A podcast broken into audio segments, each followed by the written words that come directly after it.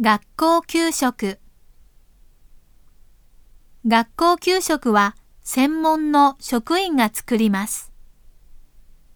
献立は栄養を考え、ビタミンやカロリーをきちんと計算して作られています。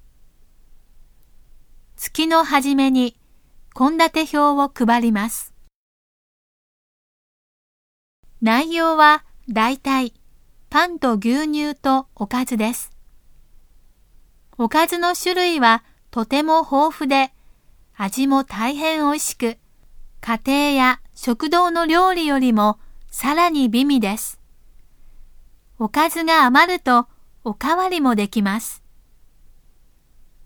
給食は配膳台を生徒が取りに行き、バケツに入った給食を当番が全員に配ります。